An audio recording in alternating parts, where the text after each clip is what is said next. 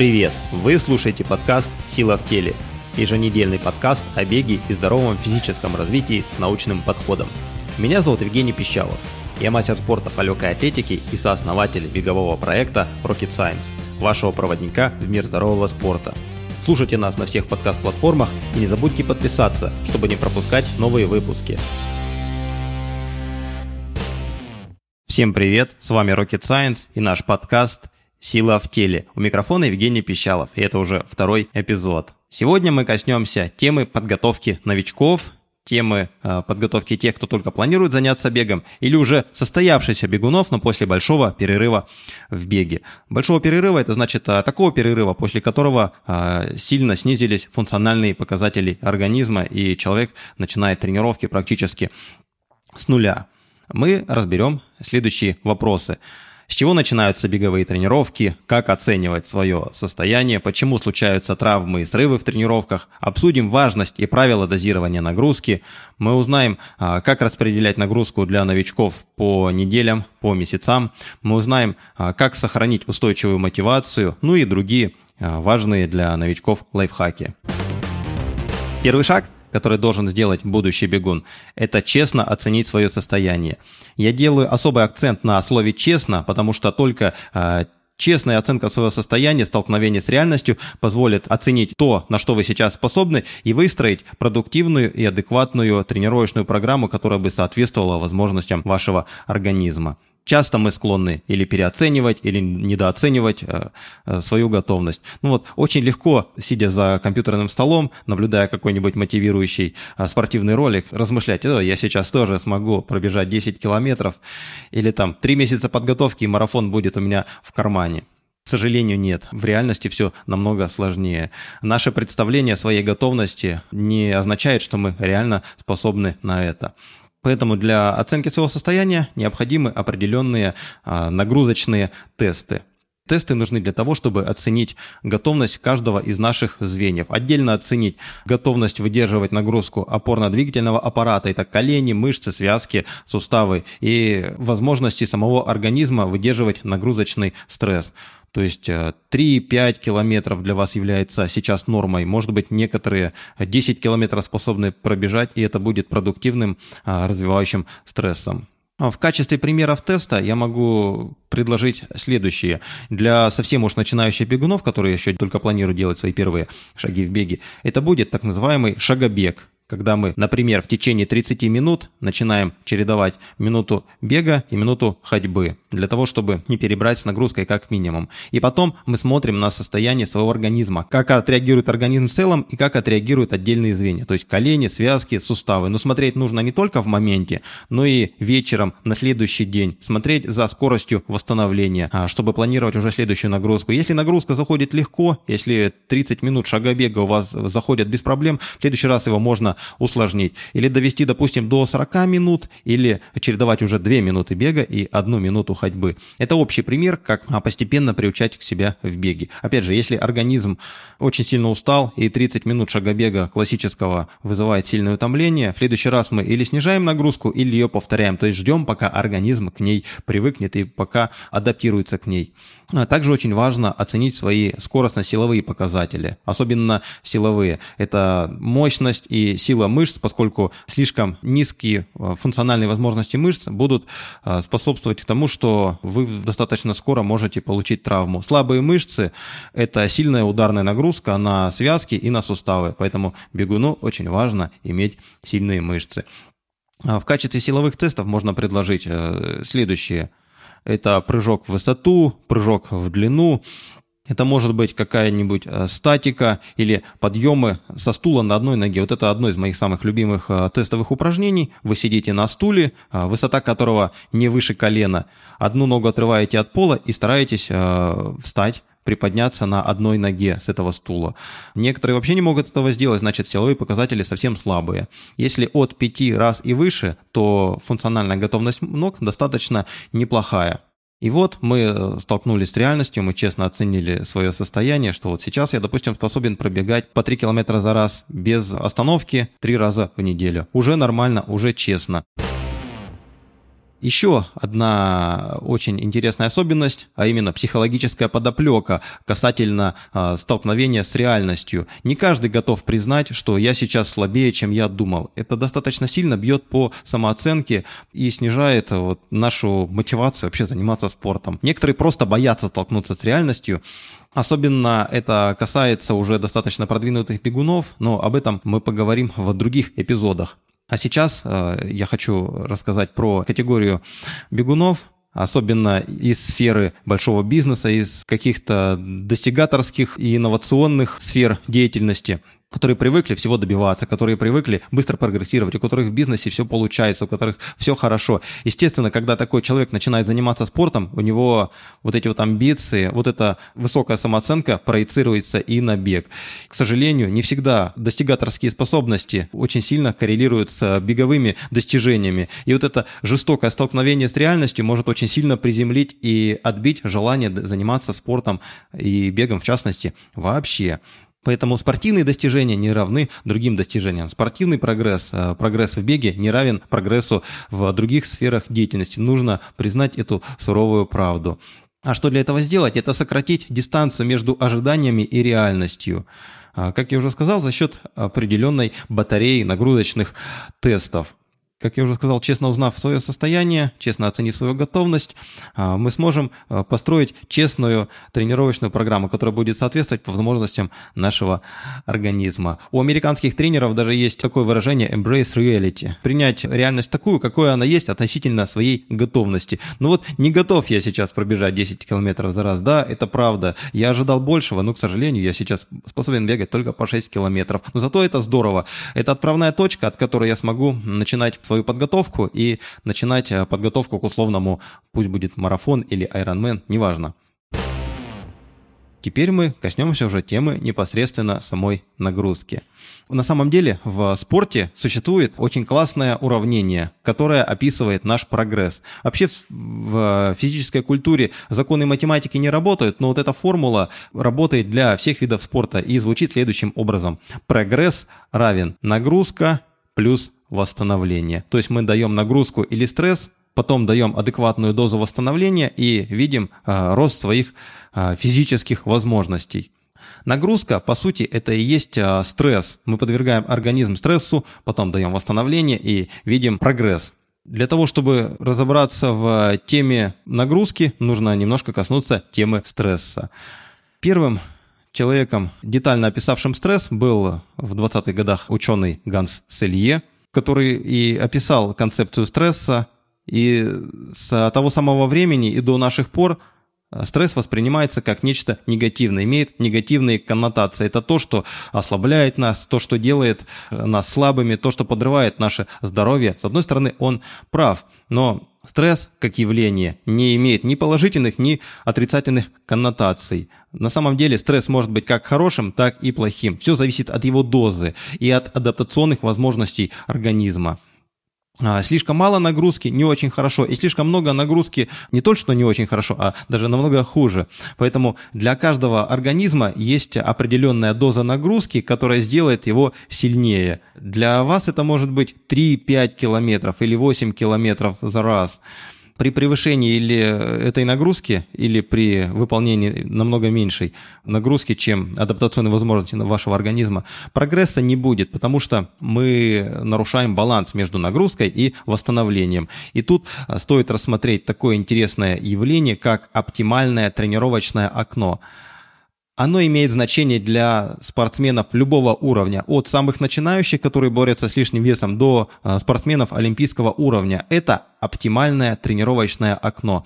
Это та э, идеальная доза стресса, которая вызовет э, положительный отклик и адаптационные перестройки в организме. Когда мы выходим за это окно, мы либо не получаем прибавку в своих физических качествах, либо наоборот ухудшаем свое функциональное состояние. Давайте на конкретных примерах я расскажу. Я очень часто люблю приводить в, в качестве такого виртуального героя бегуна Виктор Палыча, которому чуть-чуть за 40 лет, который э, уже примерно с полгода бегает. И вот как для этого Виктор Палыча будет выглядеть а, оптимальное тренировочное окно на примере интервалов по одному километру. Итак, Э, для Виктора Палыча, с учетом его сегодняшнего состояния, чтобы получить прогресс, нужно выполнить от 6 до 8 интервалов по одному километру. Не будем учитывать скорость, но для понимания достаточно того, что от 6 до 8. Если он сделает меньше 6 интервалов сейчас, то стресс будет слишком низкий и, скорее всего, организм не получит прибавку в результатах. В э, лучшем случае сохранит свою работоспособность на месте, но о прогрессе не стоит даже и думать.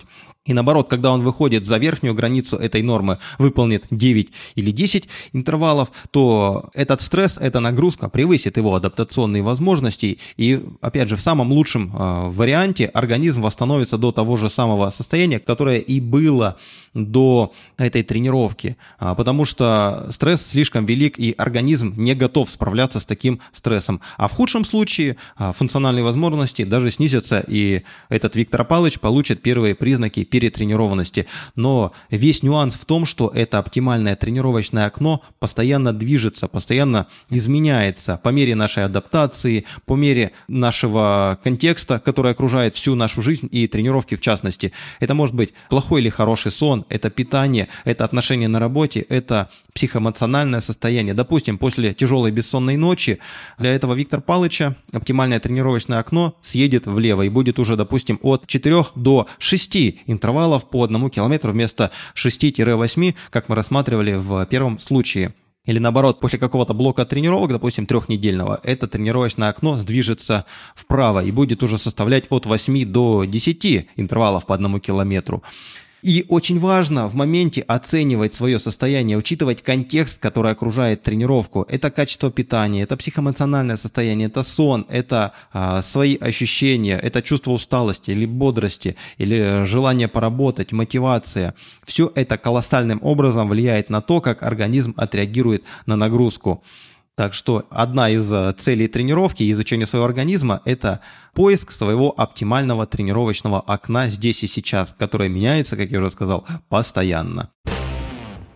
Следующий вопрос, который наверняка многим из вас будет интересно услышать, это распределение нагрузки. Когда делать тяжелые тренировки, когда легкие, как они между собой соотносятся. Может быть сделать три подряд тяжелых, потом три дня подряд отдыхать, или наоборот сначала легкие, потом тяжелые. Так вот, применительно для большинства бегунов, независимо от уровня, вся схема распределения нагрузки выглядит следующим образом. Большая часть тренировок, 80-90%, это должны быть легкие тренировки, и очень редко, от 10 до 20% тяжелые. То есть иногда подвергаем себя достаточно высокой нагрузке стрессовой, но большинство тренировок легкие. Это легкие кроссы, это какие-то кросс-походы, это быстрые прогулки, это езда на велосипеде, плавание и прочее. А тяжелые это те, где нам приходится терпеть, где нам приходится выходить из зоны комфорта. Тогда сразу же возникает вопрос, а как определять а, нагрузку, дозу нагрузки, а, где легкая, а где тяжелая? Очень просто. Несмотря на то, что сейчас мы все обвешаны различными гаджетами, которые показывают наш пульс, темп, а, расстояние, насколько сильно мы устали, сколько нам отдыхать, самый лучший индикатор – это наши ощущения, это наше самочувствие. И самый простой пример, как определить, насколько тяжело я сейчас работаю, нагрузка легкая или тяжелая, это э, разговорный тест или дыхание. Вот разговорный тест идеально подходит для того, чтобы понять, в какой зоне вы бежите. В легкой, в средней или в самой тяжелой зоне интенсивности нагрузки. Когда мы выполняем легкие тренировки, мы должны быть способны во время бега, во время плавания или езды на велосипеде спокойно э, разговаривать мы должны быть способны поддерживать диалог без того, чтобы наше дыхание сбивалось, без э, отдышки после пары фраз, после пары предложений. Спокойный разговор – это индикатор того, что нагрузка сейчас легкая и можно продолжать ее, независимо от того, какой у вас сейчас пульс. Вот эти ощущения и способность разговаривать, они намного точнее, чем показатели пульса, чем э, какие-то другие э, показатели гаджетов. А, что значит тяжелая нагрузка? Тяжелая нагрузка, если ориентироваться по а, разговорному тесту, это когда мы способны максимум проговорить одно предложение, после которого будет отдышка, или же всего лишь а, несколько фраз. Вот если вы ощущаете, что вы бежите и больше одного предложения не способны а, рассказать, не способны выговорить, а у вас запланирована сегодня легкая тренировка 100%, вы сейчас превышаете нагрузку, и, скорее всего, она будет контрпродуктивна, потому что сегодня стоит задача восстановиться. Хм. Таким вот образом э, мы способны без всяких гаджетов всего лишь с помощью разговорного теста определить а, интенсивность нагрузки и распределить ее по недели. Как это может выглядеть э, в недельном цикле для бегуна-новичка, который тренируется, допустим, всего лишь три раза в неделю? Две тренировки должны быть легкие и одна тяжелая. Разговорный тест вам в помощь. Когда мы говорим о нагрузке, мы должны учитывать в том числе и баланс, который я уже упоминал чуть ранее. Это баланс во всем. А, вообще вся наша жизнь состоит из балансов баланс между потреблением и тратами калорий, баланс между сном и бодрствованием, баланс между нагрузкой и восстановлением, баланс между скоростью и выносливостью. Когда мы нарушаем свой оптимальный баланс, мы нарушаем или прогресс, или э, какие-то функциональные показатели нашего организма, или состояние здоровья. Ну понятно, что если мы будем потреблять намного больше калорий, чем их тратить, наш вес пойдет вверх. Если мы начнем потреблять намного меньше, чем мы тратим, наш э, вес резко пойдет вниз, и это нарушит работу нашего организма и будет делать делать нас менее здоровыми. То же самое, когда мы превышаем нагрузку а, над восстановлением и между ними нарушен баланс, то ни о каком прогрессе не, не стоит и мечтать. И поэтому вот это вот а, заблуждение, что для того, чтобы прогрессировать, достаточно лишь нагрузки, это огромное заблуждение. Восстановление – это точно такой же важный элемент а, в тренировках, как и нагрузка. Если мы не даем восстановления, мы не получим прогресса.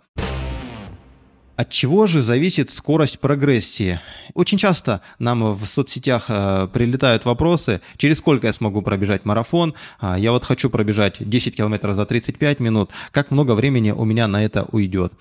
Я так скажу, тот человек, который научится предсказывать э, скорость прогрессии хотя бы там на протяжении года, может э, смело подавать на Нобелевскую премию. Он будет невероятным гением. Потому что, несмотря на то, что мы научились бороздить просторы Вселенной и покорять другие планеты, скорость прогрессии мы оценить и спрогнозировать не способны. Примерно? Да. Точно? Нет, невозможно. Вы можете прошерстить все Э, книжные магазины, э, все книжные полки, так или иначе связанные со спортом, но вы нигде не найдете книгу, допустим, «Как стать мастером спорта за 4 года» или «Как стать кандидатом в мастера спорта за 2 года». Потому что никто не берется такое написать по одной простой причине. Это невозможно написать, невозможно предугадать. Огромное количество факторов влияет на скорость прогрессии. Но я перечислю лишь некоторые. Это, конечно же, э, генетика, это распределение а, наших мышечных волокон. У кого-то чуть больше быстрых, у кого-то чуть а, больше медленных. Все это будет влиять на то, как мы реагируем на одни и те же а, тренировочные стрессы, что и, допустим, наши товарищи по команде. Это характер и оптимальная доза нагрузки. Какого характера мы даем нагрузку? Слишком много скоростных тренировок, слишком много спокойных кроссов, может быть, э, слишком много растяжки выполняете или силовой тренировки больше, чем нужно, конечно же, характер и доза нагрузки будет очень сильно влиять на скорость прогрессии. Дальше, учет индивидуальных особенностей организма. Известно, что а, бегуны, у которых преобладают быстрые мышечные волокна, они намного медленнее прогрессируют при подготовке к длинным дистанциям, к марафону, к полумарафону. И наоборот, им очень хорошо заходят а, дистанции достаточно короткие, спринтерские. Это 100-200 метров ускорения, 400 метров и прочие. Конечно же, когда мы начинаем заниматься спортом и, допустим, человек приходит и имеет желание подготовиться к неспецифичной для него дистанции, допустим, бегун, у которого очень много быстрых мышечных волокон, которые не выносливые, но очень быстрые, и э, у него задача пробежать марафон. Он его сможет пробежать при адекватно подобранной нагрузке, но нужно учитывать, что скорость его прогрессии будет достаточно невысокой. Да, она будет, но она будет очень сильно тормозиться индивидуальными генетическими особенностями организма, к сожалению. Нужно это честно признать.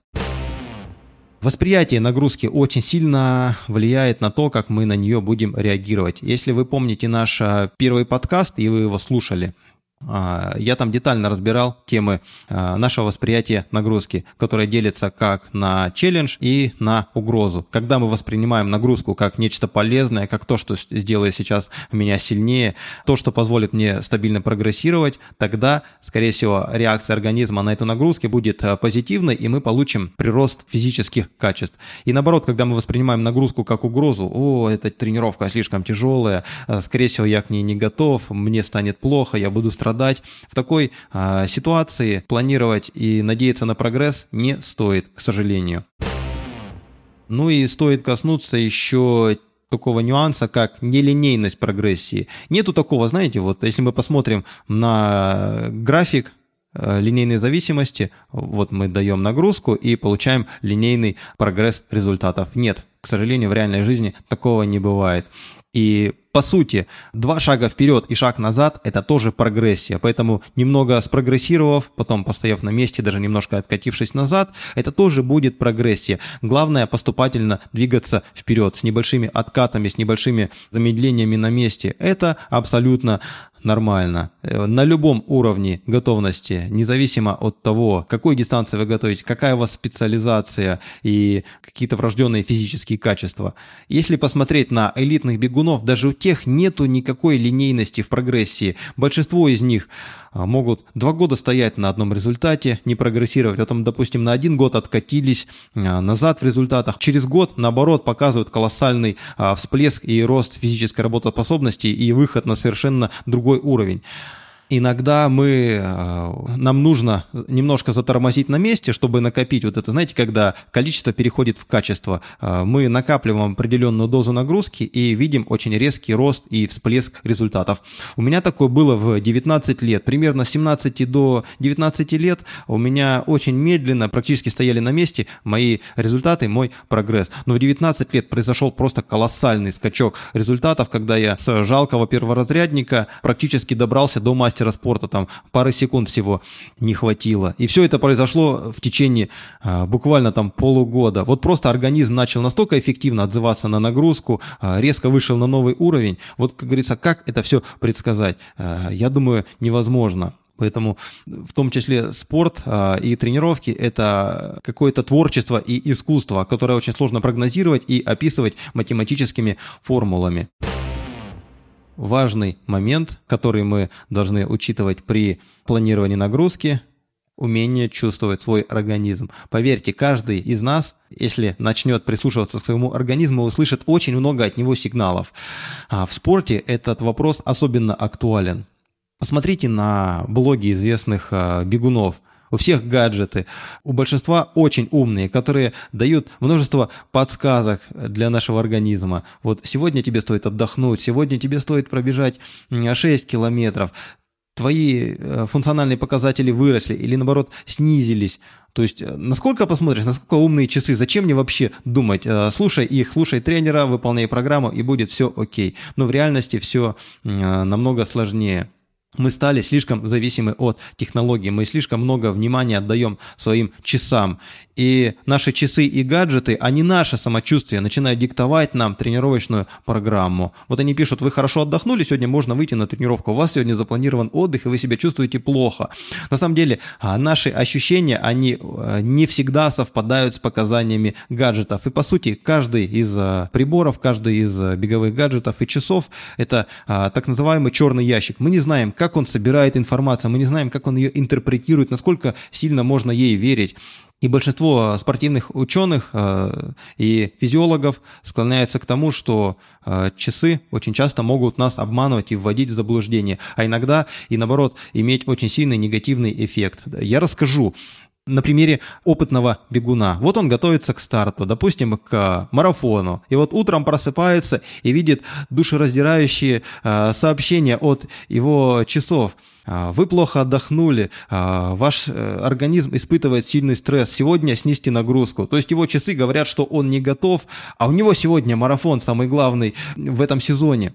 И вот эти вот сигналы, они запустят негативную цепочку. Его настроение ухудшится, он действительно начнет искать в себе вот это самое утомление, он резко снизит восприятие собственных ощущений, и его настрой на соревнования резко снизится. То есть таким образом вот этот черный ящик в виде часов негативно повлиял на итоговый спортивный результат, который будет э, достаточно сильно э, снижен за счет вот этой вот цепочки психоэмоциональной, которая запущена всего лишь от одного маленького сигнала с часов.